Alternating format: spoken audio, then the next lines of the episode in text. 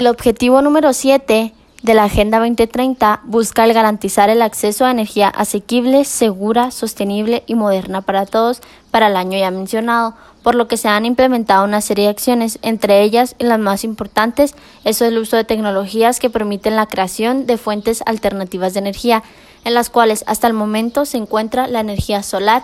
eólica y termal, como también mejorar la productividad energética. El crear conciencia y promover el uso de estas energías es sin duda una acción muy importante para el desarrollo de este objetivo, que ha permitido que estas energías no solamente sean utilizadas por empresas grandes, sino que ya es posible tenerlas en nuestros hogares.